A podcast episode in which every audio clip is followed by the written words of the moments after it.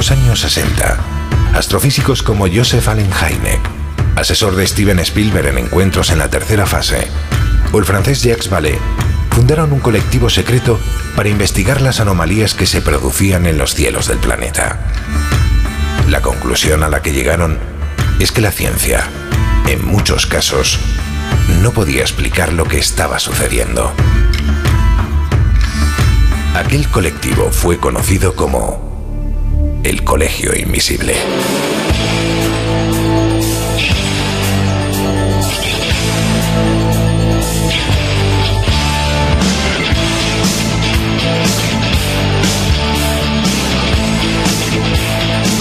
El Colegio Invisible, con Lorenzo Fernández Bueno y Laura Falcó en Onda Cero.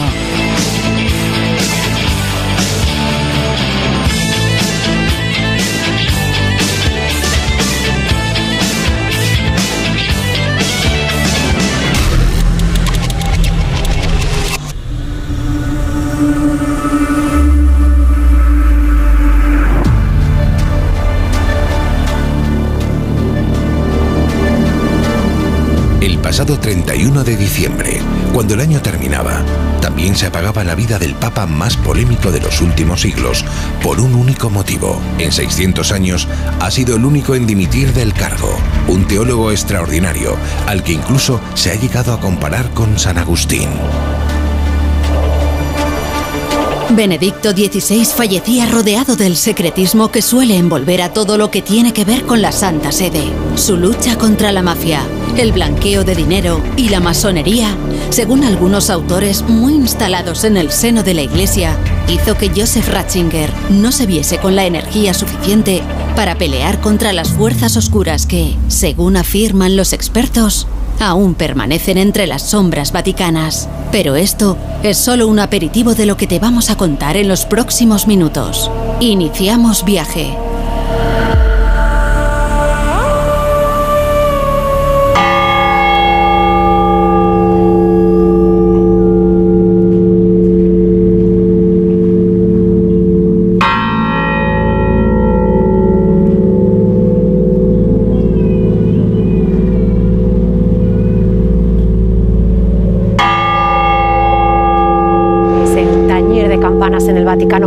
Del Papa Benedicto XVI a sus 95 años, un Papa conservador que revolucionó y cambió la historia con su renuncia, sobrepasado por la vergüenza de los abusos sexuales a menores en el seno de la Iglesia. Lidió también con el Batilix, ocho años de pontificado.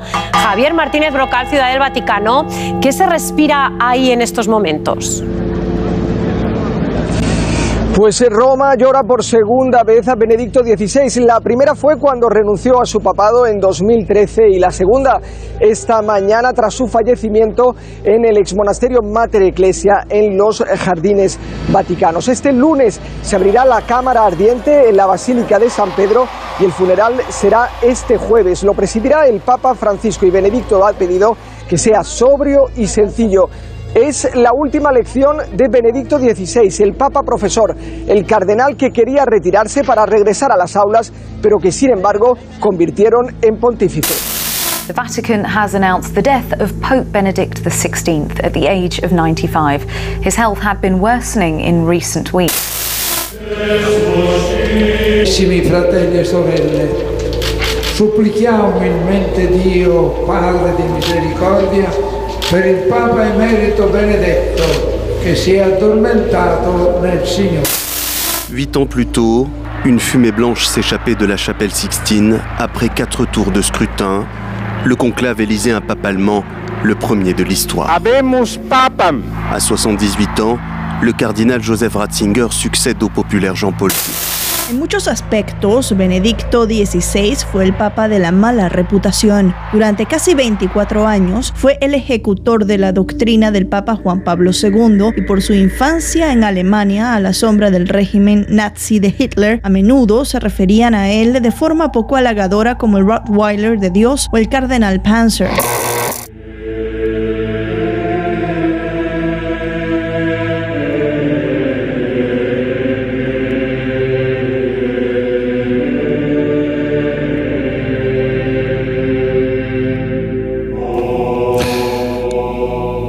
Jesús ich liebe dich. Jesús te amo en alemán. Dicen que estas fueron las últimas palabras de un papa para el que muchos fieles piden ni más ni menos que una rápida ascensión a los altares. Pero que, bueno, pues para otros ha sido el protagonista de la mayor traición de los últimos siglos.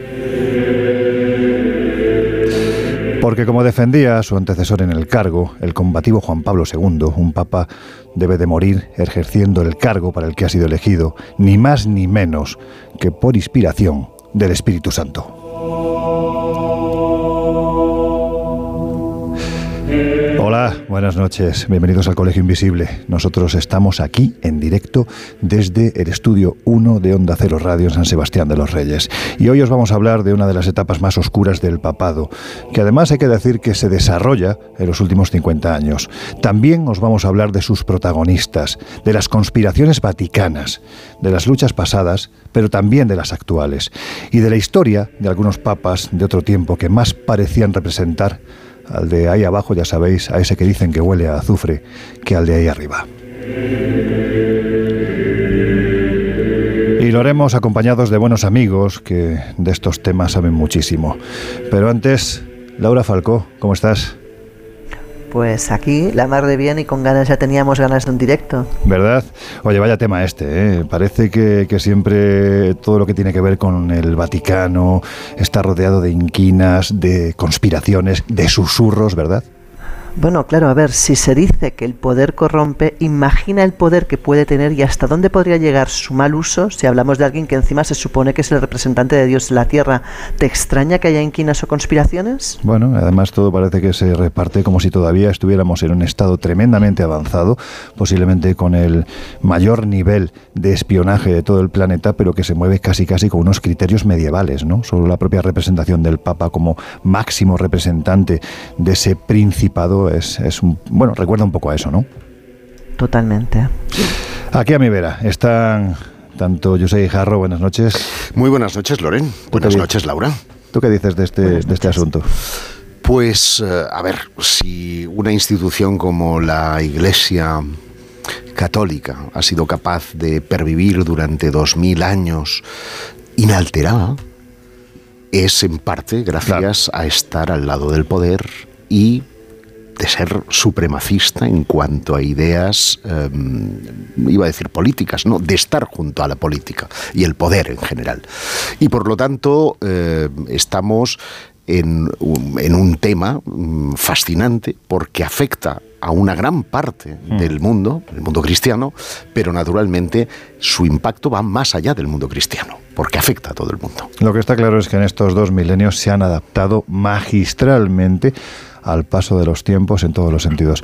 Jesús Ortega, compañero, escepticismo poco esta noche, más bien información periodística, ¿verdad? Pues sí, es lo bueno de, estos temas relacionados con las intrigas, las conspiraciones y los episodios, vamos a decir, oscuros de, de la historia, ¿no? Que uno puede acudir a veces más sesgado, con menos posibilidades, pero puede acudir a información, a datos y contrastar eso que está tan manido, ¿no? De que la realidad muchas veces supera la ficción y hoy lo vamos a comprobar. Bueno, pues hay que decir que hoy en las calderas del Colegio Invisible, porque hay que decir que fuera hace muchísimo frío, no sé cómo estáis en el resto de España, pero aquí en Madrid, ahora mismo no sé si estamos ya bajo cero, pero menos mal, tenemos en las calderas al gran Sergio Monforte que va a hacer que esta noche sea cálida como pocas. Jesús, ya que estoy contigo, vamos si te parece abrir las vías de contacto con el Colegio Invisible de hoy.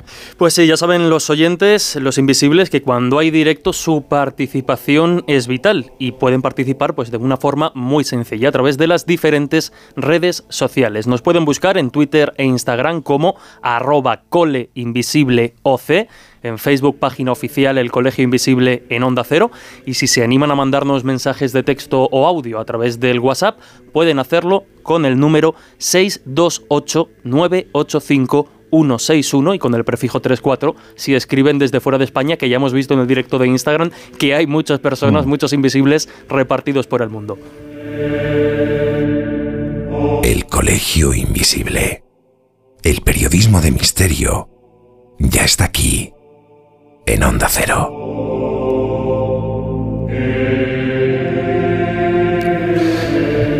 Laura, vamos si te parece a ese instante en el que se produce la, muerte.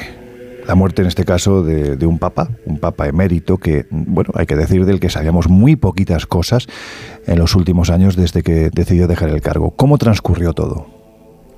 Pues mira, partimos del miércoles 28 de diciembre cuando el Papa Francisco da la noticia de que la salud de Benedicto la verdad es que está cada vez peor, que se agrava y este fallece el sábado 31 de diciembre de 2022 a las 9 y 34 de la mañana en su habitación del primer piso del monasterio Mater Ecclesiae, ubicado justamente en los jardines del Vaticano.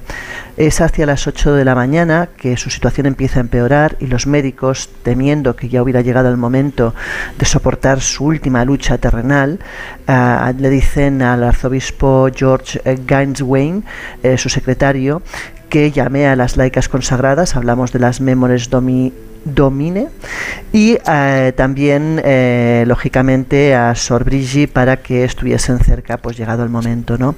Dicen que estaba lúcido y de hecho, pues eh, George, su secretario, había preparado una serie de oraciones de acompañamiento que todos rezaron durante unos 15 minutos. Cuentan que Benedicto respiraba cada vez peor y que uno de los médicos ya afirmó que había empezado a agonizar y mientras rezaban él exhaló su último suspiro. Eh, continuaron con las oraciones, concluyeron cantando el alma Redemptoris Mater y, según dicen, pues murió en la octava Navidad, que era su tiempo litúrgico favorito. De hecho, eh, bueno, entonces ya eh, Gainsgame fue quien llamó por teléfono a Francisco para avisarle del fallecimiento y diez minutos después este le visitó para dar la bendición final y rezar en silencio junto a él. De hecho, Francisco eh, ese mismo sábado elogió la figura de Benedicto XVI al recordar que fue una persona noble y amable y dijo textualmente, solo Dios, cono Dios conoce el valor y la fuerza de su intercesión de sus sacrificios ofrecidos por el bien de la Iglesia.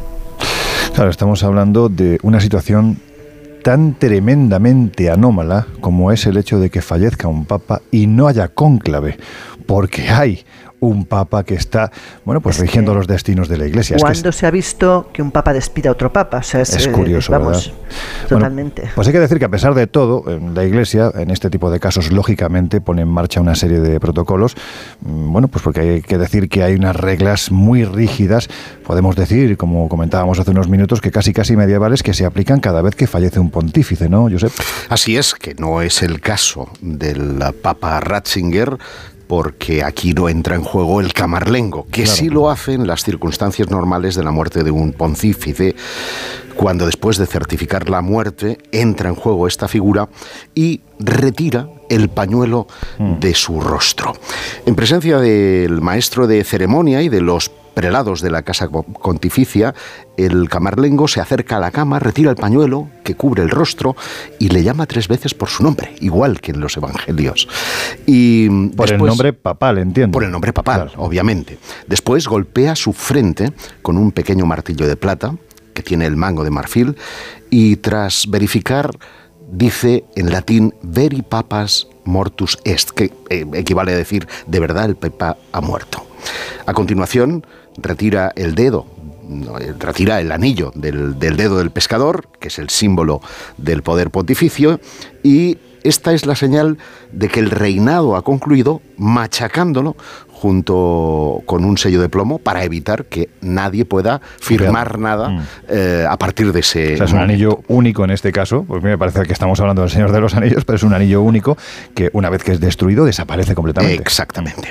Se anuncia la muerte del Papa, se levanta acta de fallecimiento y es cuando las campanas de San Pedro, como escuchábamos al principio del programa, doblan a muerto, anunciando al mundo y a Roma de la muerte del pontífice. A partir de ahí entran en juego los llamados embalsamadores embalsamadores. Salvo que el Papa haya dicho lo contrario, el procedimiento exige que se le extraigan las vísceras que son depositadas en urnas, igual que hacían los egipcios en la cripta subterránea de la iglesia de San Vicente y San Anastasio, frente a la Fontana di Trevi, en Roma.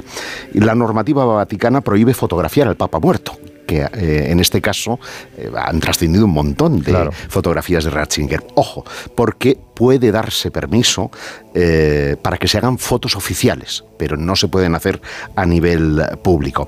Y una vez embalsamado, se le reviste con sotana blanca y la mitra y es llevado a la capilla Sixtina, escoltado por prelados y cirios de cardenales. Después será colocado debajo del juicio final, donde los fieles le rendirán el último tributo. Finalmente, eh, por la noche, una vez cerrado el portón de bronce, el cadáver del Papa es entregado a los canónigos de San Pedro, que le vestirán con los hábitos pontificios y allí permanecerá tres días antes de que las exequias pues eh, concluyan. Eh, el cuerpo después será colocado en el féretro de ciprés forrado de terciopelo carmesí y encajado en otro de plomo de 4 milímetros de espesor. Todo esto está absolutamente codificado. Y un prelado lee los hechos más importantes de su pontificado y al final mete el pergamino en un tubo de cobre que se introduce en el féretro junto con un saquito de terciopelo con monedas y medallas de su pontificado.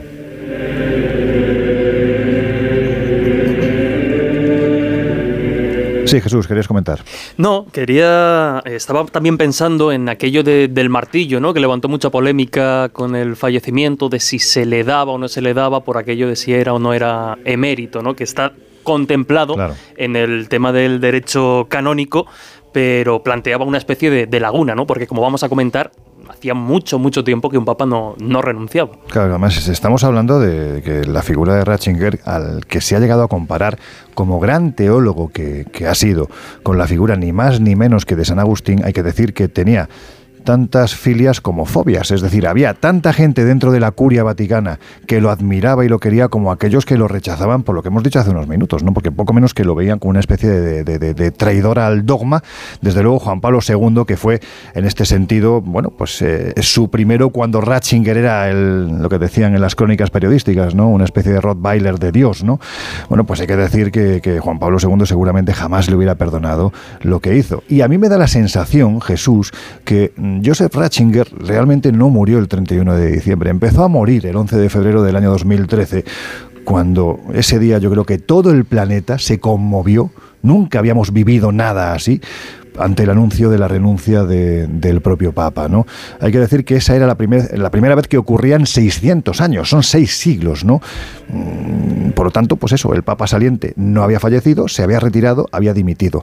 Pero hay que decir que lo hizo a conciencia a raíz de todo lo que ya venía arrastrando desde años anteriores. Sí, efectivamente. El 11 de, febrero de 2013 se produce un hecho completamente insólito. Hacía 600 años, más concretamente 598 años desde que Gregorio XII, eh, en 1415, eh, renuncia también de alguna, de alguna forma. Como podéis imaginar, y estamos comentando, genera un panorama, bueno, pues una atención absoluta por parte de los medios de, de comunicación genera toda clase de comentarios, toda clase de polémicas. Como hemos dicho, el Código de Derecho Canónico prevé la renuncia del, eh, Papa. De hecho, en la actualización de 1983 la contempla y además con unas características muy concretas porque dice que la renuncia sea libre y se manifieste formalmente, pero no que sea aceptada por nadie. Esta noticia, estas declaraciones eh, conmovieron al, mundo, pero como bien decías, venían arrastrándose desde hace ya algunos años atrás. De hecho, en el año 2010, Benedicto XVI ya barajaba o ya daba a entender la posibilidad de dejar voluntariamente su, su ministerio, de dejar el papado, en el libro que publica Luz del Mundo, El Papa, la Iglesia y los signos de los tiempos, porque ahí él ya comenta y va dejando un poco retazos de lo que se confirmará apenas dos años más tarde. ¿no? Decía en ese libro el Papa ya no sea, o sea, contempla esta posibilidad siempre que el Papa ya no sea física, psicológica y espiritualmente capaz. Entonces tiene el derecho y bajo ciertas circunstancias la obligación de renunciar. Como decimos, dos años después de estas declaraciones en, en su libro, la salud empieza ya a mm, fastidiarle y a quejar a Benedicto XVI y digamos que es la versión vamos a decir, oficial a la que se acoge el Vaticano cuando mm. todo esto se, empieza a desarrollar. Sí que es cierto que una serie de problemas cardíacos ya se iba viendo que a determinados actos no acudía o su ausencia era muy, muy pronunciada.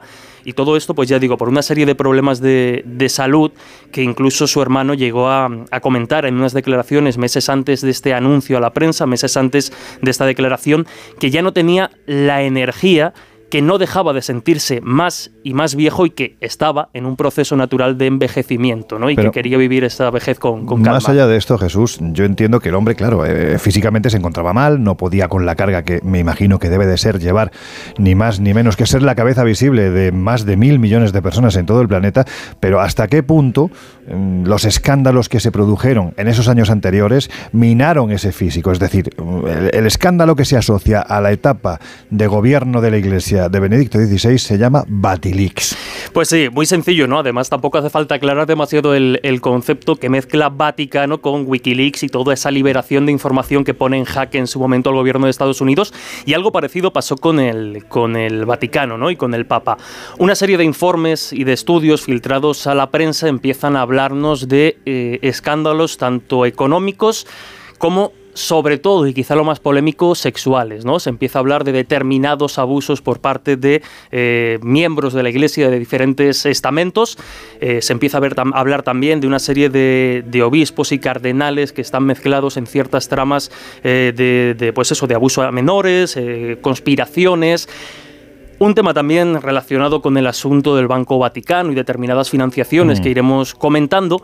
Y todo esto, pues obviamente genera una tensión y genera unas presiones eh, y unos escándalos que tuvo un efecto mediático notable en la imagen ya no solo de la Iglesia Católica, sino directamente de Benedicto XVI. Eh, Pero déjame decir, antes de que nos pongamos el foco en el uh, Batilix, que muchos católicos que pudieran, católicos más tradicionalistas, que pudieran echarse las manos a la cabeza porque un papa no muriera ostentando su cargo, hay que preguntarse cuántos papas a lo largo de la historia no han sido asesinados por sicarios de pues Unos cuantos, unos cuantos, unos cuantos, Laura, porque de hecho es algo de lo que, si os parece, nos vamos a remontar. Vamos a dejar un momento, vamos a hacer una pausa, ¿no? En este, en este siglo XXI nuestro y nos vamos a remontar a siglos pasados. Lo vamos a hacer además de la mano de una persona que conoce muy bien la historia más oculta de los papas, esas historias que generalmente no se han contado, quizás incluso hasta más crudas que el propio escándalo del Batilix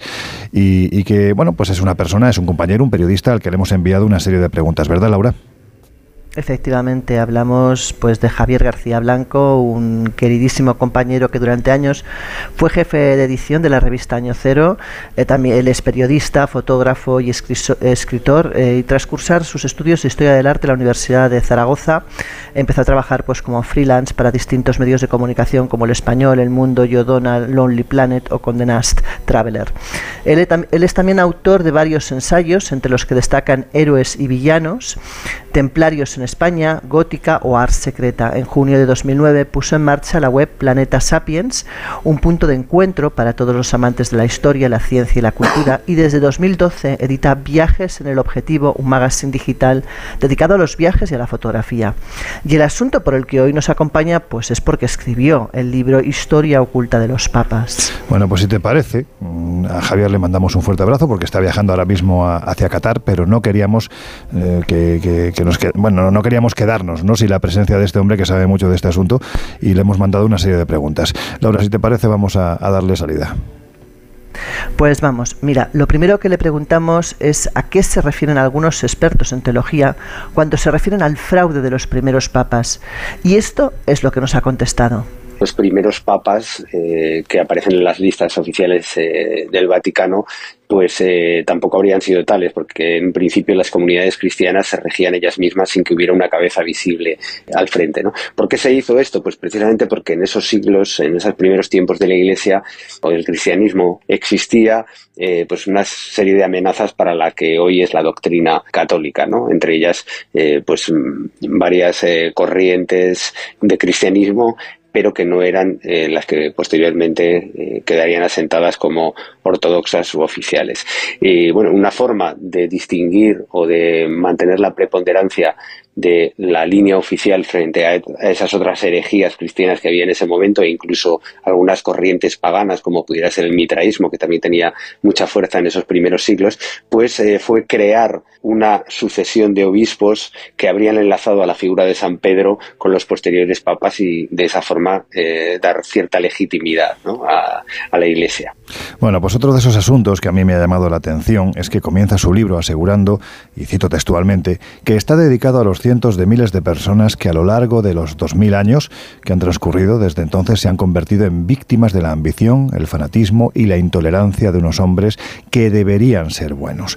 La pregunta, por tanto, que le hemos, hecho es obvia, ¿no? ¿Tantos malos ha habido?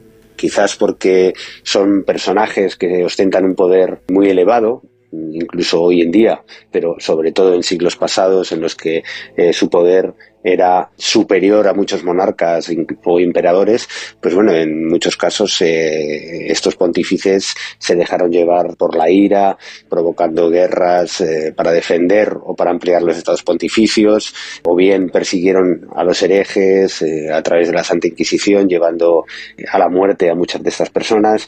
Y bueno, en definitiva, son hombres de carne y hueso, como el resto, por mucho que se les atribuya esa infabilidad papal en cuestiones de dogma y de doctrina y por tanto pues eh, están sujetos también a las pasiones de todo tipo y eso incluye pues en muchos casos la violencia, desenfreno sexual y otras muchas conductas que no son las más apropiadas para un pontífice de la Iglesia Católica. Ojo, que también dentro de lo que es esta institución hay gente buena, no, buenísima, demostrándolo cada día. Jesús, si te parece, antes de, de irnos, de terminar esta primera media hora, ¿qué están contando nuestros oyentes? Pues muy rápidamente nos dicen por las diferentes vías, entre ellas WhatsApp, hola, os descubrí antes del verano y desde entonces os escucho en bucle. Sois increíbles, cómo mantenéis el aura de misterio todo el programa. Un saludo y enhorabuena. En Twitter, por ejemplo, en Teos, uno de nuestros invisibles que no falta a la cita, nos dice buenas madrugadas invisibles con muchas ganas de escucharos en una nueva incursión en el mejor periodismo radiofónico del misterio. Bueno, pues gracias por estar ahí. Estamos tocando este asunto con todo el respeto que se merece, lógicamente, sin olvidar de que estamos hablando de una institución que está regida por seres humanos, sin más. Y como seres humanos que son, pues tienen sus virtudes, que son muchas, pero también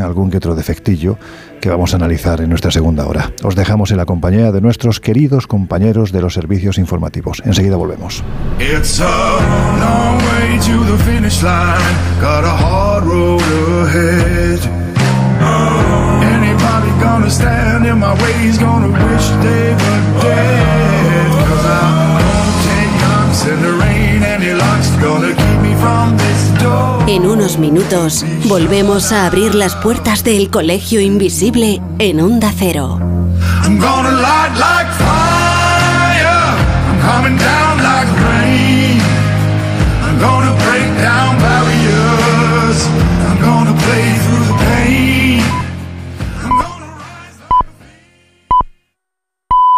Son las dos, es la una en Canarias.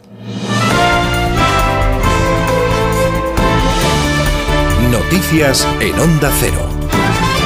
Buenas noches. Está previsto que a lo largo de esta madrugada se traslade a Madrid a Yassin Kanya, el presunto autor del asesinato de Diego Valencia, sacristán de la iglesia de La Palma en Algeciras, y de herir a otras cuatro personas en la noche del miércoles. El ministro del Interior, Fernando Grande Marlasca, ha estado en Algeciras este jueves, donde se ha reunido con los agentes que trabajan en la investigación del ataque. Asegura el ministro que el detenido actuó solo y niega que estuviera bajo el radar policial por radicalización. No hay terceras personas eh, involucradas en los hechos y dejemos que la investigación dirigida por el Juzgado Central de Instrucción en funciones de guardia de la Audiencia Nacional se desarrolle adecuadamente. El detenido sí estaba bajo el radar de la policía por su situación de irregularidad, eh, cuya expulsión a Marruecos estaba tramitando. El otro párroco herido en el ataque, Antonio Rodríguez, que se encontraba hospitalizado por heridas graves, ya ha recibido el alta. Hoy se celebra en la parroquia de La Palma el funeral por Diego Valencia, el sacristán asesinado. El presidente ucraniano Volodymyr Zelensky ha agradecido la entrega de tanques por parte de al menos 12 países. Ayer mismo las autoridades ucranianas informaban de al menos 11 muertos en los ataques rusos que se han producido este jueves en varias partes del país, incluida la capital Kiev, así como en Zaporilla. Desde Rusia, el portavoz del, del Kremlin, Dmitry Peskov, ha amenazado a todos aquellos países que se sumen a la operación de los tanques. Todo esto que la OTAN y las capitales europeas están haciendo, incluido el envío de tanques, supone su participación directa en el conflicto. Y vemos que van a más. Desde España enviaremos los Leopard que están almacenados en Zaragoza desde hace ya 10 años. Según la ministra de Defensa Margarita Robles, están en un estado lamentable, pero se van a reparar. Los estudios iniciales se van a hacer con los los A4 que están en Zaragoza, pero dentro de los que están en Zaragoza, ya lo he dicho muchas veces, hay algunos que están en un estado que no se pueden utilizar. Dentro de los que están allí, con la industria, vamos a analizar a ver cuáles se pueden poner a punto. Y los que se puedan poner a punto, pues se entregarán. La ministra hacía hincapié en que el envío de tanques a Ucrania se debe hacer de forma conjunta, insistiendo en que se trata de un material que se va a utilizar para la defensa de los ucranianos. De vuelta a España, el Gobierno va a aprobar en el Consejo de Ministros del 7 de febrero el fin del uso obligatorio de las mascarillas en el transporte público, un uso que se mantendrá, sin embargo, en centros sanitarios, hospitales y farmacias. Carolina Darias, ministra de Sanidad. Como saben, actualmente tenemos una situación del punto de vista epidemiológico muy estable, muy estable con todos los indicadores que nos marcan esta evolución. Por tanto, en función de la propuesta que ya ha hecho la ponencia de alerta, quiero informarles que el próximo Consejo de Ministros del 7 de febrero elevaré la propuesta de la eliminación de la obligatoriedad de llevar mascarilla en los transportes públicos. El Instituto Español de Investigación Enfermera del Consejo General de Enfermería recomienda, no obstante, seguir usando la mascarilla en aquellos casos en los que se manifiesta algún síntoma de infección respiratoria, ya sea COVID, gripe u otras afecciones, para proteger al resto de los viajeros. Este jueves se ha celebrado la cuarta entrega de los premios Excelencia Empresarial del diario La Razón, una gala que ha querido reconocer a las compañías que han contribuido al bienestar del país. Ha estado allí nuestra compañera Carmen Sabido cuarta edición de los premios Excelencia con los que el diario La Razón reconoce el espíritu emprendedor, el talento y la innovación a una veintena de empresas que generan riqueza y empleo. El acto ha estado presidido por el viceconsejero de la Comunidad de Madrid, Enrique Osorio, que aprovechaba la ocasión para calificar desabruptos los ataques de la ministra Ione Belarra al presidente de Mercadona. Aún resuenan los exabruptos de la ministra Ione Belarra contra un empresario, un empresario que sostiene 630.000 empleos, le llamó capitalista despiadado. Nosotros, en el gobierno que de la Comunidad de Madrid, queremos muchos Juan Roche. En esta edición, la empresa Restalia Holding, líder en el sector de la restauración con implantación en 13 países, ha sido reconocida con el premio a la trayectoria empresarial. Y en la actualidad deportiva, en fútbol, el Real Madrid ha pasado a semifinales de la Copa del Rey tras ganar 3-1 este jueves al Atlético de Madrid. También ha pasado el Athletic Club después de imponerse por 1-3 al Valencia en el Mestalla. Con estos resultados, Real Madrid, Athletic, Osasuna y Barça van a estar en el sorteo de las semifinales del lunes. Este viernes, además, comienza una nueva jornada de Liga de Primera División con el partido entre Almería y Español a las 9 de la noche. Eso ha sido todo. Más información a las 3, las 2 en Canarias. Síguenos por internet en ondacero.es.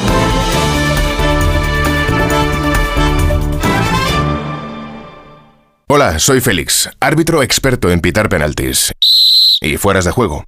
Pero cuando tengo que revisar mi contrato de alquiler, siento que me falta el aire. Por eso soy de legalitas, porque sé que con una llamada un experto me ayuda a resolver lo que yo no domino. Hazte ya de legalitas. Y ahora por ser oyente de Onda Cero, y solo si contratas en el 91661, ahórrate un mes el primer año. Legalitas, y sigue con tu vida.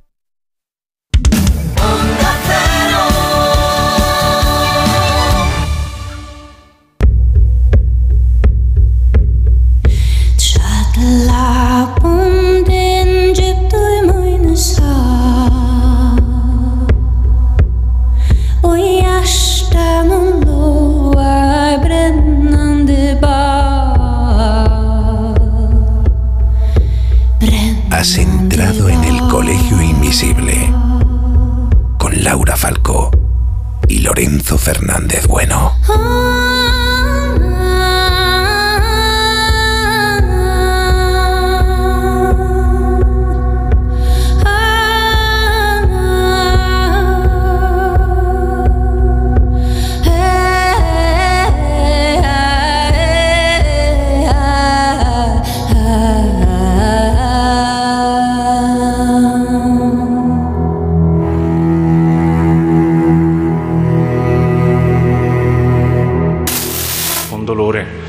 Vi informiamo che il Papa Emerito Benedetto XVI è deceduto questa mattina alle ore 9.34. Come sapete già da lunedì dovrebbe essere presente il corpo del Papa Emerito nella Basilica di San Pietro per le preghiere, per eh, un ultimo saluto, un incontro con tutti quei fedeli che volessero recarvisi.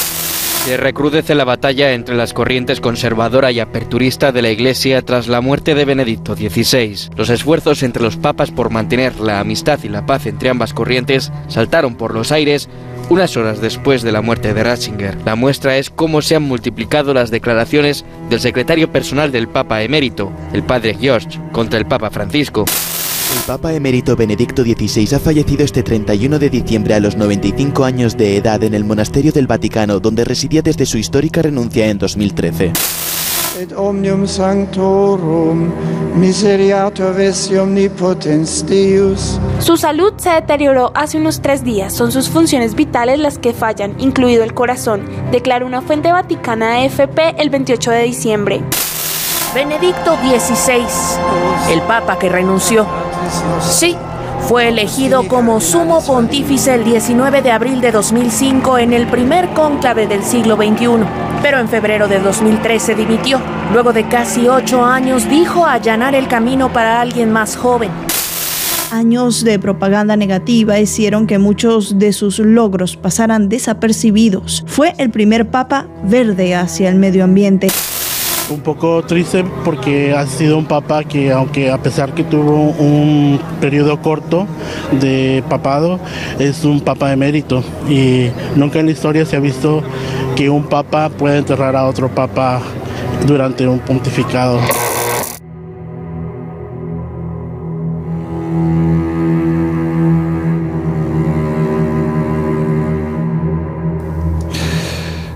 ¿Qué tal? ¿Cómo estáis? Si te acabas de incorporar al Colegio Invisible de hoy, que sepas que te estamos hablando, bueno, yo creo que es más que evidente, ¿no?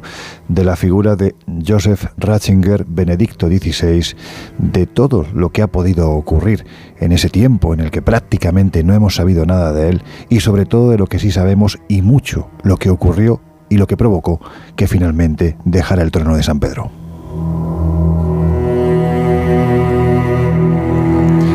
Habíamos terminado la primera media hora del Colegio Invisible de hoy escuchando a un querido amigo, Javier García Blanco, autor del libro Historia Oculta de los Papas. Después vamos a regresar de nuevo a, él, pero de momento nos vamos a quedar en nuestro siglo. Y vamos a repasar la figura de Joseph Ratzinger, Laura, porque hay que decir que el año anterior a la renuncia, bueno, ¿cómo decirlo? No podemos decir que no había empezado precisamente bien para este papa, ¿verdad? Pues no, la verdad es que cuando en enero de ese año un programa de la televisión italiana daba a conocer el contenido de varios documentos reservados que nunca debieron salir del Vaticano, pues las cosas se complicaron bastante.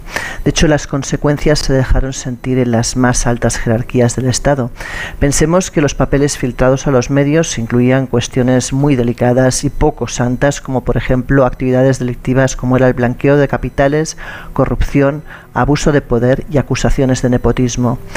De hecho, a principios de febrero de ese año, para aumentar todavía más esa polémica, que ya era poca, los diarios italianos se hicieron eco de otros documentos procedentes también del Vaticano, en los que se hablaba de peleas entre cardenales y de un hipotético intento de asesinar a Joseph Ratzinger. O sea que tela marinera. Con aquellos titulares y la noticia, pues en boca de todo el mundo, como te puedes imaginar, los pasillos del Vaticano parecían aquello un auténtico hervidero. Pero también, evidentemente, eh, un lugar peligroso, porque cuando estas cosas ocurren, evidentemente nadie quiere verse afectado y todo el mundo quiere salir indemne. Lógicamente. De hecho, aquella tarde. ¿Perdona? No, sí, digo que lógicamente, claro, que todo el mundo quiere salir. No, no. Eh, piensa que aquella tarde del 25 de enero de 2012 hablamos em, un programa de las 7 dio a conocer pues varias cartas privadas del cardenal Carlo María Vigano dirigidas precisamente al secretario de Estado del Vaticano, eh, Tirciso. Eh, te lo digo yo, te lo digo yo que estos, estos nombres ya sabes que a mí me encantan. Tarcisio. Tarcisio Bertone. ¿Sí? Tarcisio, Pietro Bertone. Yo os recuerdo que soy disléxica y no puedo evitar que a veces haga estas cosas raras con las letras, o sea que mm. bueno, ya, es parte de, la gracia. Mm.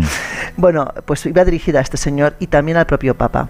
En ellas, eh, pues precisamente el que era entonces secretario de Gobernación del Vaticano le pedía que le permitieran mantenerse en su puesto para poder seguir combatiendo la corrupción y el abuso de poder que según él estaba en las más altas esferas del lugar del Vaticano, ¿no? De hecho, él hablaba de que que, bueno, lo que estaban intentando era en cierta manera apartarle de esa polémica, llevarlo eh, con un falso ascenso eh, a Estados Unidos para sacarlo de en medio, porque a nadie le interesaba que se hablara de esa mala gestión, de los amiguismos, de las adjudicaciones de contratos a empresas con precios inflados, bueno, muchísimas cosas que evidentemente eran tremendas. De hecho, una de las cartas iba dirigido a Benedicto XVI y revelaba que su interés era denunciar todo aquello, que eso es lo que le había valido su, realmente su ascenso a Washington, no los méritos, y que lo único que querían era deshacerse de él.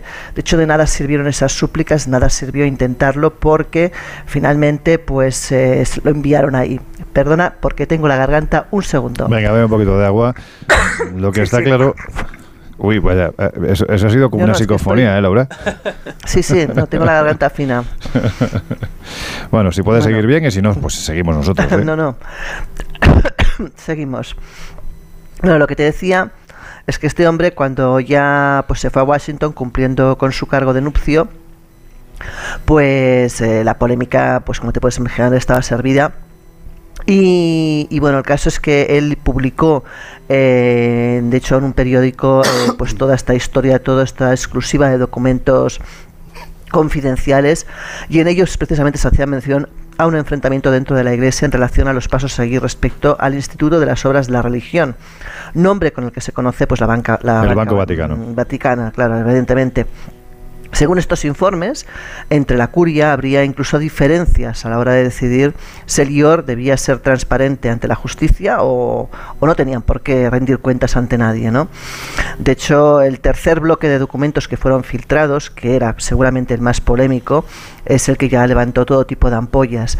El 10 de febrero eh, se volvía a publicar otra carta, en este caso escrita en alemán, y que habría enviado el cardenal colombiano Darío Castrillón Hoyos al pontífice. En esta se refería a las declaraciones que presuntamente habría realizado el italiano Paolo Romeo durante un viaje a China en el año 2011 y en las que se aseguraba contar con datos que apuntaban a un posible atentado para matar al Papa Benedicto XVI. Y además el pontífice ya estaría preparando su sucesión en la persona favorita del cardenal, teóricamente, según cuentan estos papeles, que era Angelo Scola, algo que se ha demostrado finalmente que no ha sido así. Hmm. La verdad es que la, trama, mm, vista así, da la sensación de que uno está atendiendo a una película o de Martin Scorsese o de Francis Ford Coppola, es decir, mm, El Padrino. Es que esa es la sensación, pero es cierto y esto es historia, es decir, durante muchísimas décadas el Vaticano ha estado en el ojo del huracán precisamente porque ha sido una especie de gran lavadora de, de dinero en donde ha entrado desde la mafia hasta la masonería encarnada en propaganda dura esa logia con un nombre para los españoles un poquitín gracioso, ¿no? El acrónimo P2, pero lo cierto, seguramente porque era bastante más... Sí, no, me, no me, lo veía venir. Muy, escatológico. Valoriente, ¿no?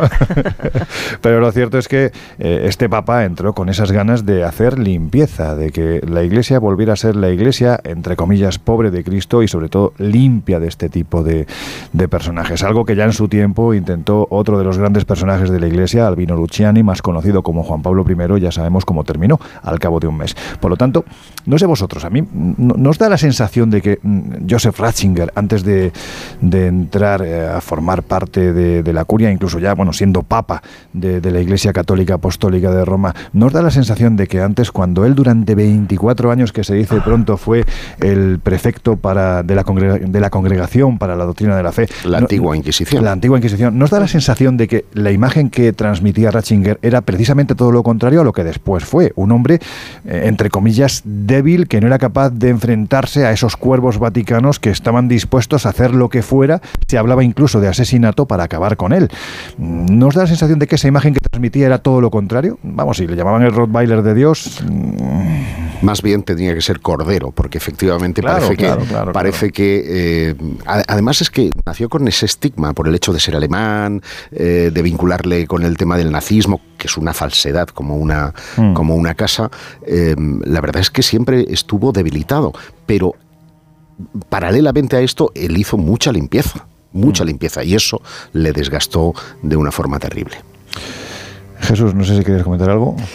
No, más allá de lo que comentaremos después. ¿Cómo estamos con las toses? Sí, de uh, esas ¿eh? vinculaciones eh, con, con, la mafia, ¿no? Y cómo poquito a poco esta organización, a través de determinados personajes, se va metiendo dentro, de la, dentro del Vaticano y más concretamente dentro de ese, eh, de ese IOR, ¿no? Que sería el acrónimo, como hemos dicho, del Instituto para las Obras de la Religión o Banco Vaticano, es tremendamente interesante. Y con lo que comentabais, ¿no? Con respecto a la imagen, ¿no? A la paradójica imagen de, Ratzinger, con esa, bueno, con esa aparente fortaleza y que luego, como decíais y comentabais, no se acaba de, confirmar porque ni siquiera eh, tuvo la, la, fortaleza de enfrentar todas estas polémicas o de tomar decisiones drásticas contra mejor dicho, con, con, respecto a ciertas informaciones, mm. pues sí que es un contraste bastante llamativo. Bueno, pues se produjeron esas filtraciones que comentaba Laura hace unos segundos y como era de esperar, lógicamente, la respuesta a dichas filtraciones no tardó en llegar, mm, lógicamente, desde las entrañas del Vaticano. Fue el jesuita, en este caso Federico Lombardi, director de la sala de prensa de la Santa Sede, quien contestó, ¿quieres agua, Josep? Sí. Es un poquito, pues toma, gracias. Venga, pues eso, ¿no? Estamos hablando del director de la sala de prensa de la Santa Sede que contestó asegurando que la filtración se debía a individuos malintencionados, y cito textualmente, que solo buscan crear confusión y desconcierto. Por otra parte, Lombardi, pues bueno, pues no dudó en comparar lo ocurrido con las filtraciones de Wikileaks e incluso utilizó por primera vez el término Batilix, que yo creo que ya forma parte, no es un sello ¿no? de, toda, de toda esta historia, bueno, hay que decir que eso, ¿no? que por otra parte el portavoz se refirió a la revelación más polémica, la del supuesto plan para asesinar ni más ni menos que al mismísimo Papa Benedicto XVI, ¿no? asegurando que era totalmente falsa. Vuelvo a citar textualmente porque en este caso, eh, no, en estos casos no se deben ni quitar ni añadir comas. Decía así: es un desvarío delirante que no puede tomarse en serio de ningún modo. Por otro lado, el Observatore Romano, que como bien sabemos es el diario oficial del Vaticano, tampoco dejó pasar la polémica y en un editorial achacó las filtraciones y ataques a personas irresponsables e indignas. El texto además añadía que Benedicto XVI es un pastor dulce que no retrocede ante los lobos. Bueno, pues un año después los lobos lograron su cometido y Benedicto XVI tuvo que retirarse. Claro, aquí la pregunta, Josep, es cómo reaccionó la Iglesia ante estos ataques que fueron constantes. Pues fíjate, con el escándalo todavía en los medios de comunicación, la Santa Sede trató de averiguar de dónde venían las filtraciones, porque temía que el enemigo estaba en casa. Y según dio a conocer el diario La República, la Gendarmería Vaticana estaba realizando inspecciones en las oficinas administrativas de la Santa Sede y logró identificar a los responsables de la filtración. Las cartas que habían recibido tanto el Papa como el secretario de Estado por el cardenal Vigano habían sido entregadas desde algún despacho de la sección segunda de la propia Secretaría de Estado. Y los documentos confidenciales de las actividades del Banco Vaticano habían salido de los archivos de la sección primera. Había, por tanto, una guerra en el seno de la Iglesia, una guerra en el seno de la curia romana. Tanto es así que el 18 de febrero, porque se eligieron las fechas además de una mm. forma eh, milimétrica, había tenido lugar la ceremonia del consistorio, una reunión del Sacro Colegio, en la que Benedicto XVI nombró 22 nuevos cardenales, 18 de ellos con derecho de elector en un futuro cónclave.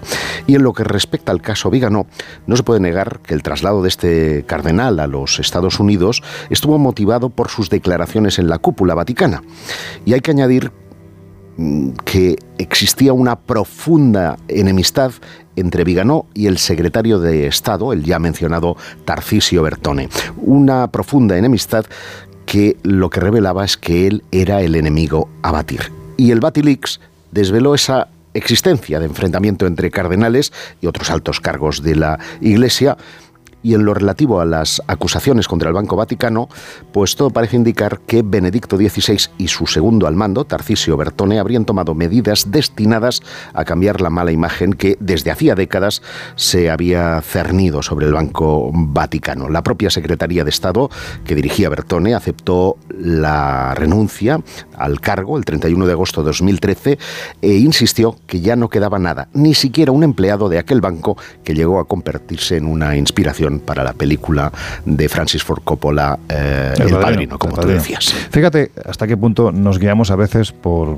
bueno, pues las sensaciones que nos puede transmitir una persona. ¿no? En este caso, yo creo que Benedicto XVI hay quien dice, quien lo ha conocido, que ha sido un hombre absolutamente maravilloso, aparte de un firme creyente, un defensor de la fe. Y un gran teólogo. Y un gran teólogo, ¿no? Y sin embargo, la imagen que transmitía el pobre, pues era todo lo contrario, ¿no? Daba la sensación de ser un hombre, pues bastante gélido, rudo, en fin, pues una persona con la que era difícil mantener una, una conversación. Y su segundo de a bordo, en este caso, Tarcisio Bertone, también tenía esa imagen. De hecho, se, se planteaba como el sucesor de Ratzinger, del mismo modo que en su momento todas las quinielas iban por Ratzinger como sucesor de Juan Pablo II.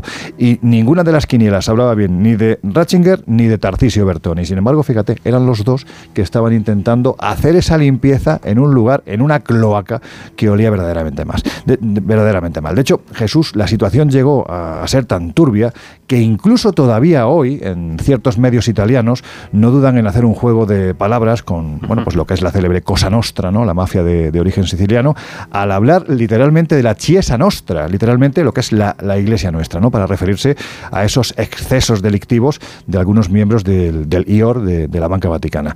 Hay que decir que los periodistas que han rastreado las pistas de este asunto coinciden en una misma conclusión la mafia italoamericana se valió de las instituciones financieras del Vaticano para blanquear su dinero sucio. Porque hay que decir que todo esto viene de mucho antes.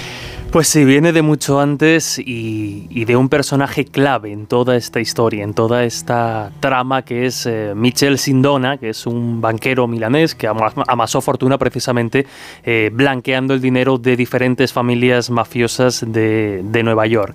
Pues bien, Sindona había conocido, como decías ya muchos años antes, al cardenal Montini, que para el que no lo reconozca diremos que fue el futuro Papa Pablo VI, a quien ya ayudó en su época de cardenal a financiar, por ejemplo, entre otras cosas, la construcción de un asilo en la diócesis de este cardenal, futuro Papa, y desde entonces pues se creó entre ellos una, una amistad, ¿no? Una amistad y una relación que permitió a este banquero de la mafia, de diferentes familias mafiosas, conocer a otro personaje, quizá más importante en todo lo que tiene que ver con este tema de blanqueo de dinero de la mafia a través del Vaticano, como fue Máximo Espada, que era en entonces, como digo, el director del Banco eh, Vaticano. Con el tiempo, estas relaciones, estas amistades, estos tentáculos se van ampliando y este Sindona conoce a otro personaje clave en esta historia como fue Licio Yeli, que era pues un empresario de oscuro pasado, que incluso bueno, pues había sido en su adolescencia, en su juventud, mejor dicho, camisa negra con, con Mussolini, había luchado en España precisamente en el bando franquista, después fue colaborador de los nazis y bueno, como estas personas que se saben muy bien, mover muy bien, ¿no? En, en tiempos convulsos acabó trabajando incluso para el KGB y la CIA.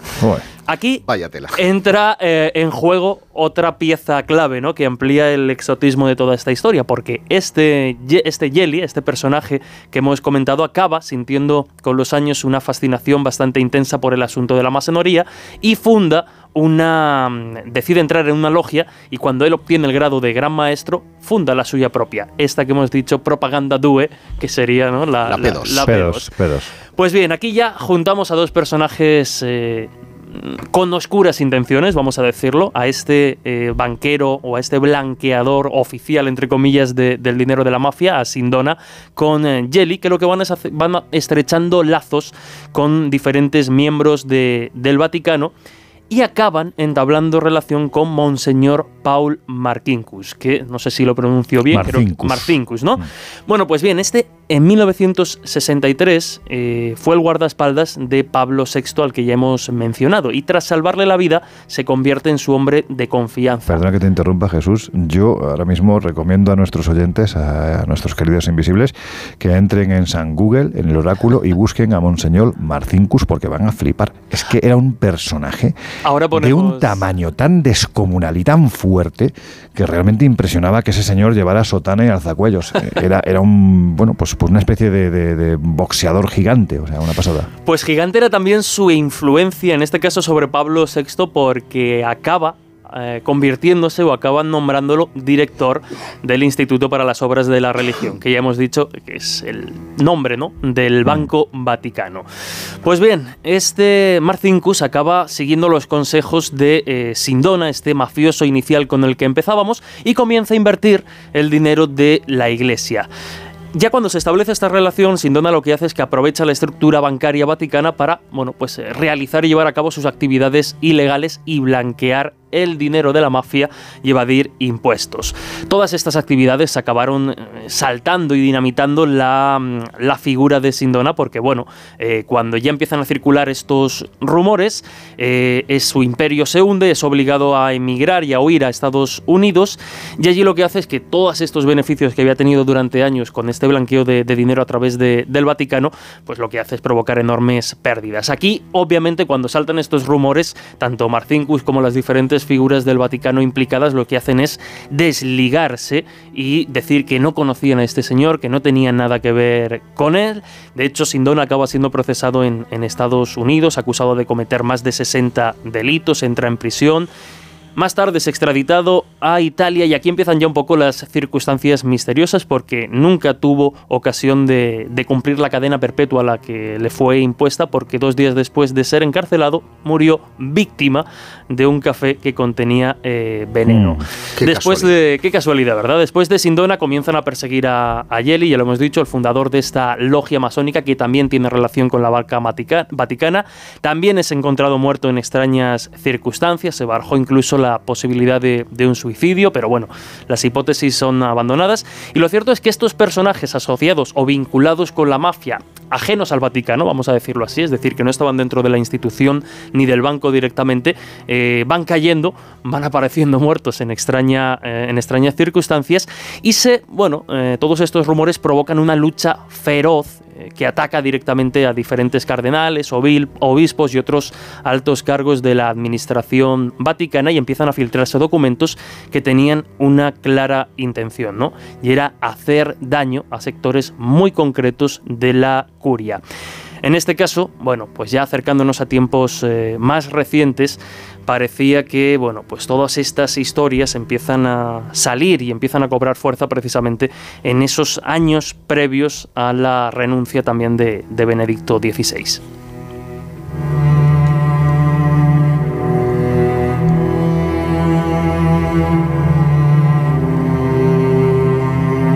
El Colegio Invisible los jueves de una y media a tres de la madrugada en Onda Cero.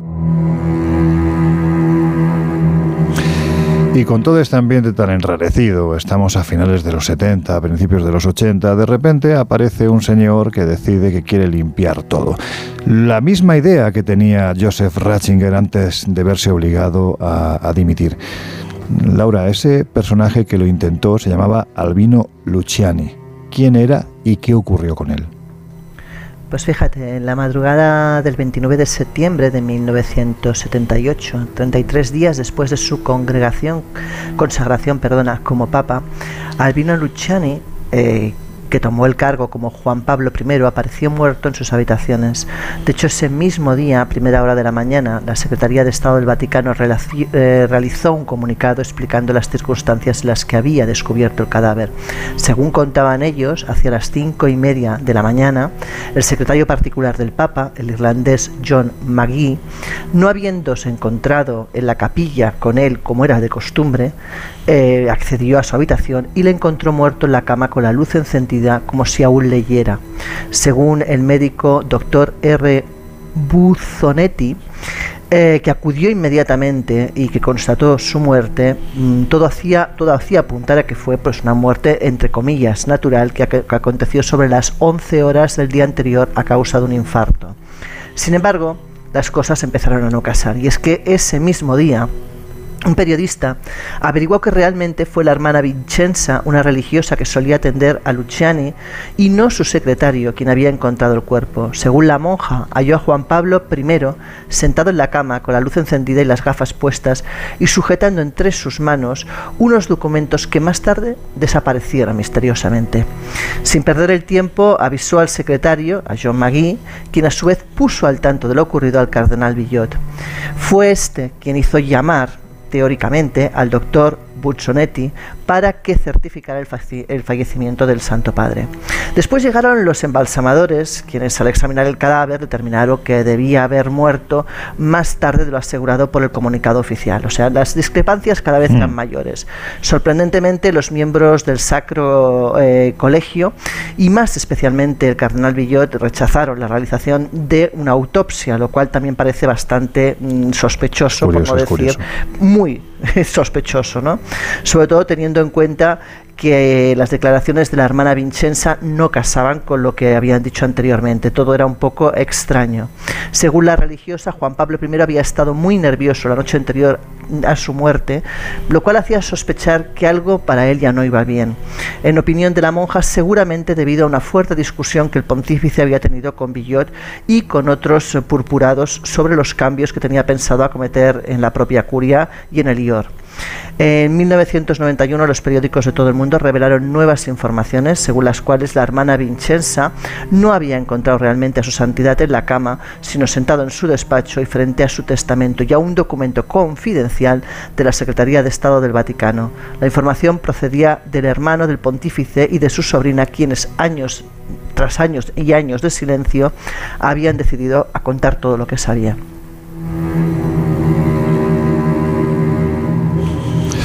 Claro, yo me imagino que en el momento en el que Joseph Ratzinger, Benedicto XVI, todo un papa de la Iglesia, decide que va a cometer una de las misiones más difíciles de su vida, ya estando su vida precisamente, podemos decir que en los últimos años no tenía la fuerza de cuando era joven, pues me imagino que echaría también un vistazo atrás y se preguntaría, seguramente él ya lo sabía, si a Albino Luciani, a Juan Pablo, a Juan Pablo I en este caso, pues por hacer algo parecido, hombre, no se puede decir categóricamente que lo asesinaran, pero bueno, existía esa posibilidad de que en un momento determinado se lo hubieran quitado de en medio.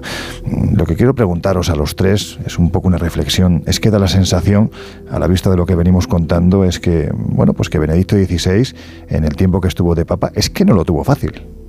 No, no, en absoluto. Eh, no solo eh, tenía el enemigo en casa, sino que además eh, la opinión pública tampoco estaba de su lado. O sea, son ambos, eh, ambos factores los que jugaban en contra. ¿no? Yo creo que solamente los fieles le, seguían, porque fue un buen papa. Y no todos, no todos, porque veníamos de un papa con un carisma tan monumental como era Juan Pablo II.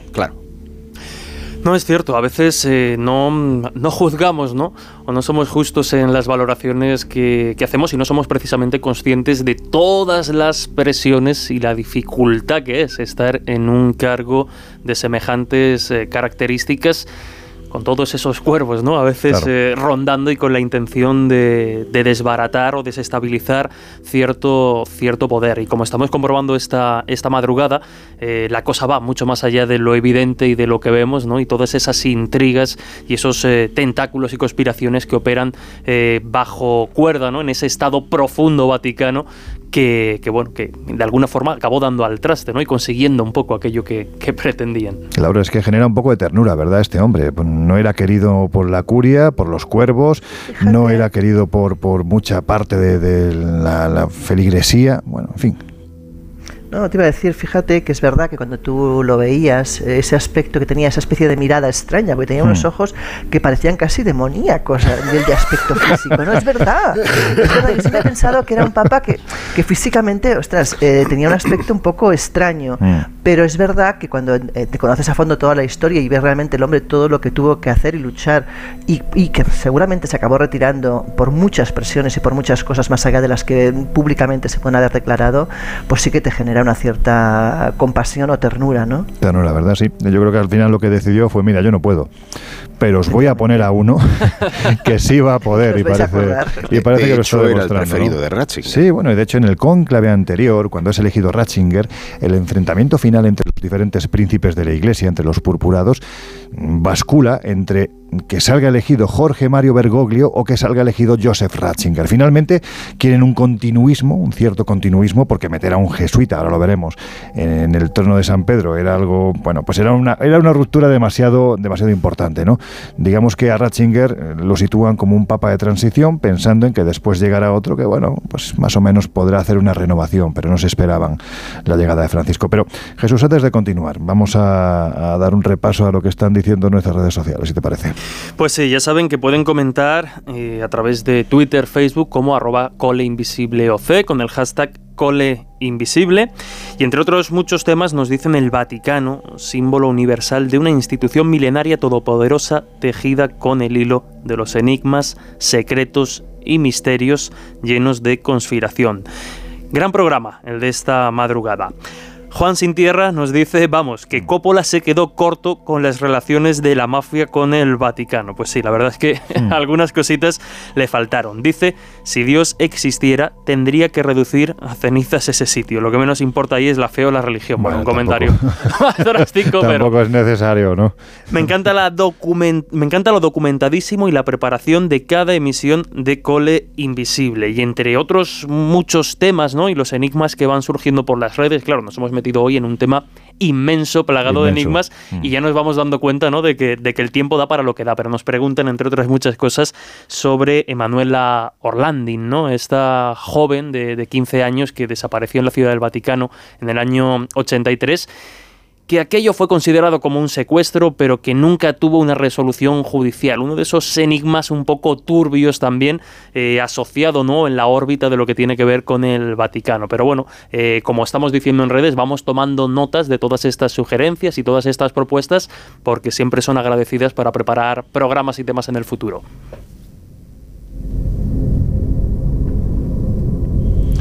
Bueno, pues vamos a regresar a ese momento. Joseph Ratzinger ha dejado el, papado, ya no es la cabeza visible de la Iglesia, y, es elegido en cónclave Jorge Mario Bergoglio.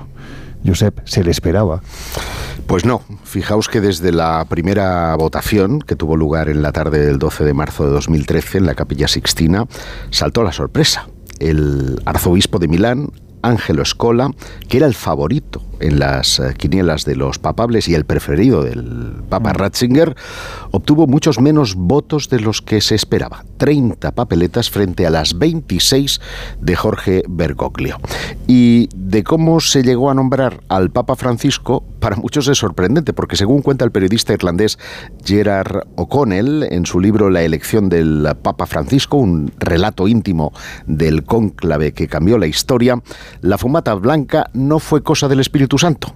Según las fuentes que desvelaron al periodista irlandés el secreto del cónclave, fueron las cenas, reuniones e intrigas las que al final concluyeron con la elección del arzobispo de Buenos Aires. En la reconstrucción de aquellos frenéticos días, O'Connell reporta cómo los periódicos italianos estaban seguros de que Escola entraba en la capilla sextina con cerca de 40 votos. Sin embargo, durante las congregaciones generales, las reuniones eh, de todo el colegio cardenalicio antes del cónclave, algunos cardenales extranjeros ya manifestaron claramente un sentimiento anti-italiano porque italianos eran casi todos aquellos que estuvieron involucrados en el citado Batilix.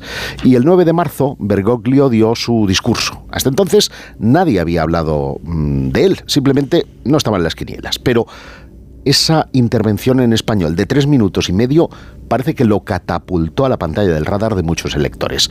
Pero fundamentalmente, lo que inclinó la balanza en favor del arzobispo argentino fue la cena secreta que tuvo el cardenal Atilio Nícora, que lideraba el grupo anti-escola y que celebró en su casa justo antes de que se iniciara el cónclave con 15 o 20 más uh, purpurados latinoamericanos, europeos y asiáticos a quienes convenció que apoyaran a Bergoglio. En el almuerzo, en, Santa Marta, algunos cardenales que no querían al jesuita empezaron a difundir que el arzobispo de Buenos Aires le faltaba un pulmón y que no estaba bien de salud, lo que motivó incluso que el cardenal español eh, Santos Abril y Castelló le preguntara a propósito para salir de dudas. Y el 13 de marzo por la mañana, los 115 electores volvieron a votar.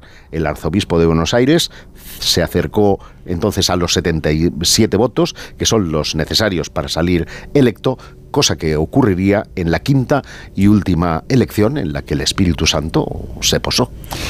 Es increíble, la verdad es que lo, estamos escuchando y, bueno, pues yo creo que no hay guionistas que sean capaces de recrear, pues es una cena secreta en pleno conclave con la intención de orientar la balanza hacia uno, hacia otro. Bueno, esto es, una pena no tener una cámara oculta para, para eh, momentos es que sería fascinante, o sea, en la capilla Sixtina tener ahí una cámara y un micro bien colocados, yo creo que daría un morbo tremendo. Total. Laura se llevaría los aparatos para grabar psicofonías allí, ¿verdad? sí. Oye Jesús, de repente no sé. Papas muertos manifestándose. Bueno.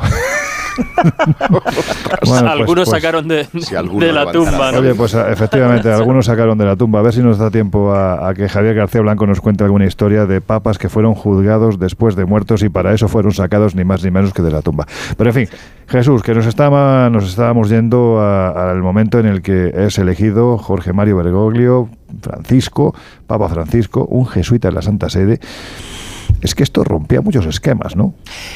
Rompía muchos esquemas y ahora veremos si de alguna forma esto que parecía no, no temerse, pero sí que generaba cierta inquietud, que no sabía muy bien qué derivas iba a tomar o qué consecuencias podía tener esta, esta elección, nos lleva a preguntarnos y a conocer un poco mejor quiénes son los jesuitas, ¿no? Y por qué generaban esa inquietud. Y lo que hemos hecho es preguntarle a alguien que no solo del asunto vaticano, sino de todo lo que tiene que ver con las religiones, sabe bastante. Es el compañero Juan José Sánchez Oro, historiador, colaborador asiduo de la revista Año Cero, también de esta casa en el programa La Rosa de los Vientos, con nosotros aquí en, en, verano, y que, insisto, no es un apasionado de todo lo que tiene que ver con, eh, con el tema del Vaticano. Y le hemos preguntado que nos vaya haciendo poquito a poquito, nos vaya desgranando para comprender mejor la dimensión de esta historia, cuál es eh, el origen de, de los jesuitas. Así que, si os parece, lo escuchamos. Lo escuchamos. A mí a la hora de hablar de los jesuitas me gusta mucho la definición que leí una vez en un artículo en el cual se decía que los jesuitas eran los marines del Papa. Y realmente si revisamos un poco la historia, aunque sea rápidamente, nos damos cuenta de que ha sido así, de que realmente han funcionado como su guardia pretoriana. Eh, se funda en el siglo XVI, la funda Ignacio de Loyola, un ex militar pasco, que de pronto bueno, pues decide dedicarse, consagrar su vida a la fe y a la espiritualidad. El contexto de la época es la, las guerras de religión, la lucha contra los protestantes, el momento de la reforma y la contrarreforma, el concilio de Trento y el papado se da cuenta de que necesita un auténtico cuerpo de élite que no solamente se dedique a desarrollarse intelectualmente, sino también, digamos, a, ponerse el mono de faena y trabajar sobre el terreno. Es la época también de los grandes descubrimientos, de, que hay que, de que Occidente empieza a mirar América y Asia, y por lo tanto necesitan también trasladar allí la fe, como digo, con un personal pues muy aguerrido y muy bien amueblado mentalmente e intelectualmente. Entonces es la época de la gran expansión durante estos siglos de la orden de los jesuitas, empieza a tener muchísimos centros de estudio, también misiones en el extranjero, en diferentes puntos del globo, y eso hace que realmente se convierta en una auténtica orden religiosa global. Los marines del Papa. Eh. Genial. ¿eh? Es tremenda eh, la denominación. Es afinado con los conceptos que saca de vez en cuando Juanjo. Pero para comprender mejor precisamente a esta orden, también conviene, como decía, ¿no? o como nos indicaba, irnos precisamente a algunos de sus personajes más ilustres a lo largo de la historia y que han tenido una influencia capital, no solo dentro de la Iglesia, sino en la historia en general. Y también los intereses y la dimensión intelectual que esta orden ha tenido a lo largo de, los siglos. Y de nuevo, pues Juanjo Sánchez Oro nos da, nos da esas claves.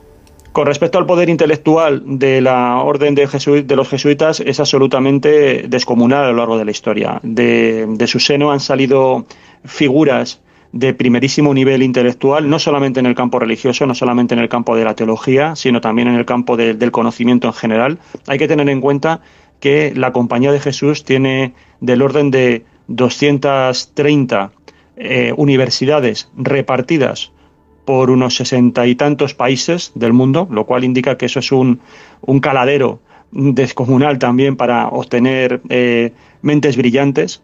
Y bueno, por citar algunos eh, nombres que un poco a lo mejor puedan tener más que ver con nuestros temas, pues jesuita era, por ejemplo, Athanasius Kircher, también el famoso místico y cosmólogo y filósofo en general, Teilhard de Chardin, que tenía un pensamiento eh, también muy, muy audaz y muy vanguardista, que en algunas ocasiones también comprometía a la, a la iglesia, ¿no? Él también se dedicaba a la paleontología. Y luego, por ejemplo, pues en esa dimensión también de la orden de los jesuitas, de estar siempre a la vanguardia, ellos fueron también los creadores, o por lo menos se les, se les adjudicó la administración del famoso, del primer observatorio astronómico que tuvo el Vaticano, ya en el siglo XVI. Y también hoy en día lo siguen gestionando y han sido tan audaces en ese sentido de eh, que celebrar congresos dedicados analizar la posible existencia de vida extraterrestre o no en el cosmos y cómo se tiene que plantear eh, un posible contacto o cómo afrontarlo desde el punto de vista científico, pero también desde el punto de vista teológico. Mira, vamos a adelantar una, una, noticia, ¿no? Y es que eh, precisamente hemos tenido la oportunidad de entrevistar a Jorge Gabriel Funes, que durante muchos años ha sido el director del Observatorio Vaticano, precisamente para esta serie que estamos preparando ya, esta tercera temporada que estamos preparando para D-Max, nuestros queridos extraterrestres. Eh, bueno, pues ya sabéis que es una serie en la que intervienen tanto Laura Falcó como José Guijarro, como Miguel Pedrero, también eventualmente nuestro escéptico de lujo, Jesús Ortega. Aparición estelar. Pero bueno, ahí está ahí vais a poder ver una entrevista con este señor que, como digo, dirigió, siendo jesuita, lógicamente, dirigió el Observatorio Vaticano.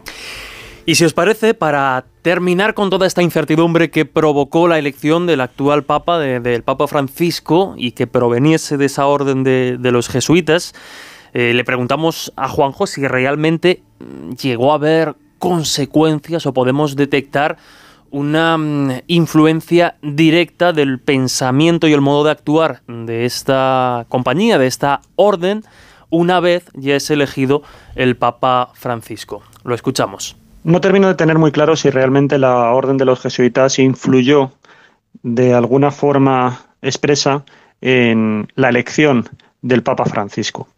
A mí me da la sensación de que realmente después del gobierno y de la renuncia de Benedicto XVI, la iglesia entró en colapso, la situación era ya desesperada y lo que ocurrió es que se trató de buscar una figura de confianza y en ese sentido es cierto que los jesuitas a lo largo de la historia han demostrado ser una multinacional porque realmente es un poder global, es una multinacional fiable y de absoluta confianza.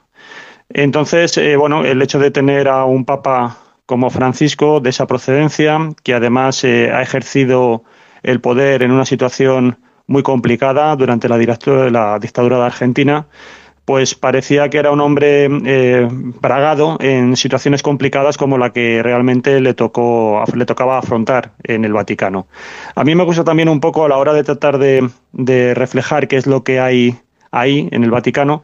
Me gusta mucho el análisis que nos comentó en su día, en una entrevista que le hicimos Jesús Ortega y yo, al, que fue durante muchísimos años, eh, creo que unos 30 años, corresponsal de TV3 en el Vaticano, que es Vicente Lozano. Él nos comentaba que realmente en el Vaticano había como tres almas eh, normalmente se suele decir que hay dos, ¿no? El alma conservadora y el alma progresista. Bueno, él habla de una tercera, que es realmente la que genera toda esta turbulencia dentro del Vaticano, y son aquellos que realmente entienden el Vaticano como una forma de vida. Entonces se deben solamente a sí mismos y a los privilegios que han conseguido obtener dentro del Vaticano. No hay que hablarles de ideología o de teología porque ellos están a otra cosa que es estar a lo suyo. Y es ahí donde han salido todas esas corruptelas, negocios, eh, pedofilias, eh, en fin, todo lo que sabemos ¿no? de, de mundo absolutamente sucio y oscuro y de cloacas que hay dentro del Vaticano curioso, ¿no? Porque los jesuitas siempre han sido o han tenido la imagen de ser los arribistas, los revolucionarios, ese sector más a la izquierda dentro del Vaticano y precisamente por eso, Laura, no han sido muy queridos, ¿no? Digamos que históricamente hay muchos que han aborrecido a la orden de los jesuitas. Pues fíjate que uno de los más enconados detractores de esa orden fue precisamente el Papa Clemente XIV en el siglo XVIII, en el que la compañía sería pues expulsada de varios países. Este pontífice, cediendo a las presiones de los gobiernos de Francia y España, promulgó el breve Dominus Ac Redemptor, por el que disolvía la compañía que entonces era comandada por Lorenzo Ricci. Inmersos en la esfera de la conspiración, que perseguirá siempre a los jesuitas, como hemos visto a lo largo de la historia, algunos de los personajes culparán a sus miembros nada menos que de la muerte del pontífice por haber disuelto la Orden de Jesús. En su libro El secreto de los jesuitas, el periodista Manuel Barrios recoge frases como las siguientes respecto a este oscuro asunto. Dice lo siguiente, de nuevo, la muerte es usada con finalidades turbias, en concreto para atacar a los odiados jesuitas. Al parecer, los manuscritos de los que extracta estas acusaciones parecen corresponder a cartas de un cardenal anónimo dirigidas en aquella época a un noble señor de la corte madrileña, en las que pide venganza. Y cito eh, textualmente, pues de lo contrario veré que triunfan los más inicuos que hay en el mundo, que son los jesuitas y sus parciales, que componen la facción más poderosa que hay en Roma, por cuanto se junta con ella la mayor parte de los cardenales. O sea que bueno, que como puedes ver, eh, la inquina hacia los jesuitas era importante. De hecho, él denuncia que toda Roma está llena de esta voz, lo que dicen los ex jesuitas españoles en el café que está frente que está frente de Venecia y con ellos lo dicen también sus terciarios que ahí concurren. ¿no? Pues seguro que no se imaginaba el autor de estas letras y, hmm. otros detractores de la orden que un jesuita, precisamente en el año 2013, se sentaría en el mismísimo trono de San Pedro. Un jesuita, Laura, que a veces cuando abre la, boca dicen que suelta cosas que no se corresponden a alguien que está sentado precisamente donde, donde él está sentado, ¿no? Porque hay que decir que a veces el Papa actual no deja de engordar las teorías conspirativas al decir cosas como, por ejemplo, bueno, pues alguna de las que nos vas a contar. Pues sí, efectivamente, ha revelado cosas inauditas. Por ejemplo, tras su operación de colon, ah, él decía que algunos le querían muerto y que sabía que algunos prelados se habían reunido para preparar el conclave. El conclave. Madre mía, sí, sí, no, no, sí. Conclave. Pensando que su estado de salud era peor de lo que realmente eh, era. Él además advirtió eh, en una televisión católica que continuamente hablaban mal del Papa. A su juicio, personalmente, eh, él dice que, claro, que puede merecer cualquier tipo de ataque o de injuria, porque no deja de ser un hombre, un pecador, pero que la Iglesia no merecía esto. Él decía ante esta historia que parecía obra realmente del diablo. También comentó que habían clérigos que hacían comentarios malos, tanto sobre su persona como sobre algunas acciones, y que, y que reconoce que a veces le faltaba la paciencia, especialmente cuando juzgan sin abrir un diálogo lógico y digno. ¿no? Dice que algunos le acusaban por no hablar de santidad y que siempre eh, que él habla del tema social y, que lo defiende y que además él se declara que es como, como comunista, de hecho, y que, y que bueno, que él cree que, que, eso de que le juzguen de esa manera, pues que no era lo suyo. De hecho, eh, él le llegó a escribir una encíclica entera sobre la santidad, que bueno, es una de las cosas que él defendía, que no le parecía justo que lo, que lo, que lo juzgaran por eso, porque él de hecho había hablado muchísimo del tema. Y, bueno, y él decía que realmente lo que hace es lo que cree que tiene que hacer y que no le parece lógico que lo juzguen de esa manera. Él decía que se necesitaba mucha paciencia, oración y caridad. De hecho, el Papa eh, también expuso los motivos por los cuales ha firmado un documento pontificio que limita la celebración de la misa tridentina, con el que además regula las misas en latín, lo que, como te puedes imaginar, ha causado un auténtico mm. escándalo en los sectores más tradicionalistas. Él dice que espera que con la decisión de frenar el automatismo del rito antiguo se pueda volver a las verdaderas intenciones de Benedicto XVI y de Juan Pablo II. De hecho, él dice que su decisión es fruto de una consulta con los obispos del mundo el año pasado. El sacerdote eh, argentino Juan Carlos Molina, a su vez, eh, jefe de la Secretaría de Programación para la Prevención de la Drogadicción y la Lucha contra el Narcotráfico, Hizo también una confidencia sobre un diálogo que tuvo en su momento con el Papa Francisco y dice lo siguiente, yo he venido muchas veces acá a verlo, a Roma, y en uno de esos encuentros él ha dicho, cuídate porque te van a matar. Y él, a esa observación mía, me contestó, mira, es lo mejor que me puede pasar y a vos también. Le dijo, y entonces, claro, el padre Molina le, respondió lo siguiente, dice, hombre, todavía no, por Dios, que tengo 47 años. Según el religioso y funcionario, el Papa tiene muy claro que en el fondo todo lo que le está ocurriendo es parte del martirio de su trabajo en la tierra y de lo que él tiene que asumir.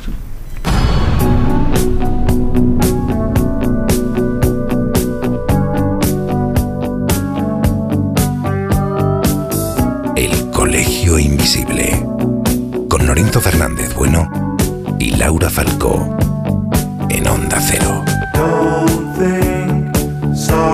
Bueno, pues afrontamos ya los minutos finales del Colegio Invisible de hoy. Esperamos que os haya gustado. Ha sido, bueno, hemos intentado que sea un trabajo periodístico recordando la memoria de una persona que ha marcado el tiempo en el que le ha tocado ser pontífice, seguramente mucho más tiempo dentro de lo que es la Iglesia Vaticana y que seguramente también fue una gran persona.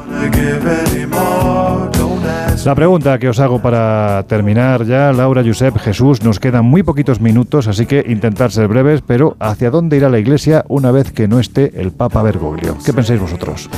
Joder, para ser breves. ¿eh? ¿eh? Es que es muy, muy complicado porque, porque, mm, hasta que no se manifieste el Espíritu Santo no podemos saberlo. De todas maneras, eh, sí parece que la Iglesia, para mantenerse en sus dogmas, pues igual quiere alejarse de esta teología de la liberación, ¿no? que un poco protagoniza el Papa Francisco, pues diciendo que los gays no, no cometen ningún delito, utilizando el preservativo en algunos casos, por ejemplo, para prevenir el SIDA. Estas cosas seguramente hacen que muchos se rasguen las vestiduras dentro del seno de la Iglesia Católica. Muy rápidamente, y si apostillando ¿no? y secundando lo que dice Josep, es difícil de prever, pero es cierto que una institución que, como hemos comentado durante todo el programa, se ha mantenido durante miles de años, eh, sabe adaptarse muy bien o por lo menos mantenerse, ¿no? Y lo sigue y lo sigue demostrando. ¿Hacia dónde irá? Lo tendremos que ir viendo, eh, pues eh, año a año, ¿no? Y papa a papa. Igual no queda tanto. Laura, ¿habrá mayor conservadurismo o mayor aperturismo? ¿Tú qué opinas?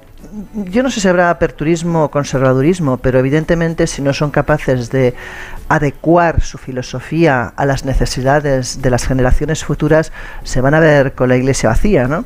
Entonces yo creo que más allá de lo que ellos deseen, también tendrán que ser inteligentes y pensar qué es lo que la gente espera de ellos. Me quedo con lo que dice Josep. Saben adaptarse fantásticamente bien.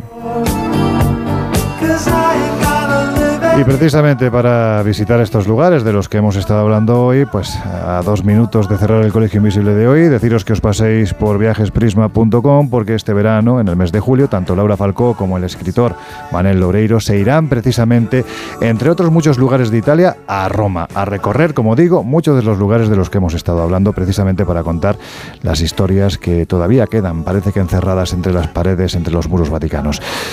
Chicos, que hemos llegado al final. Laura Falcó, ha sido un placer hacer este programa en directo, uno más, desde este fantástico estudio. Hasta la semana que viene la semana que viene y espero no estar sin tos.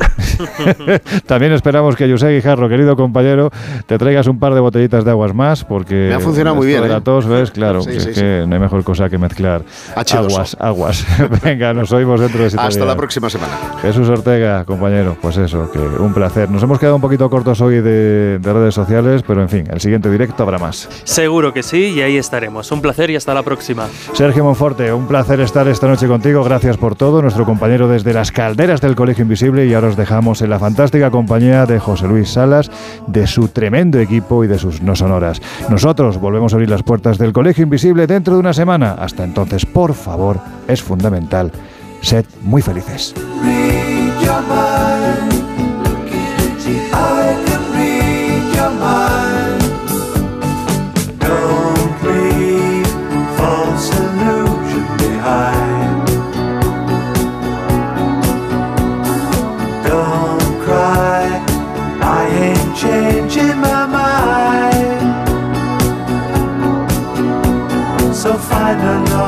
Like before.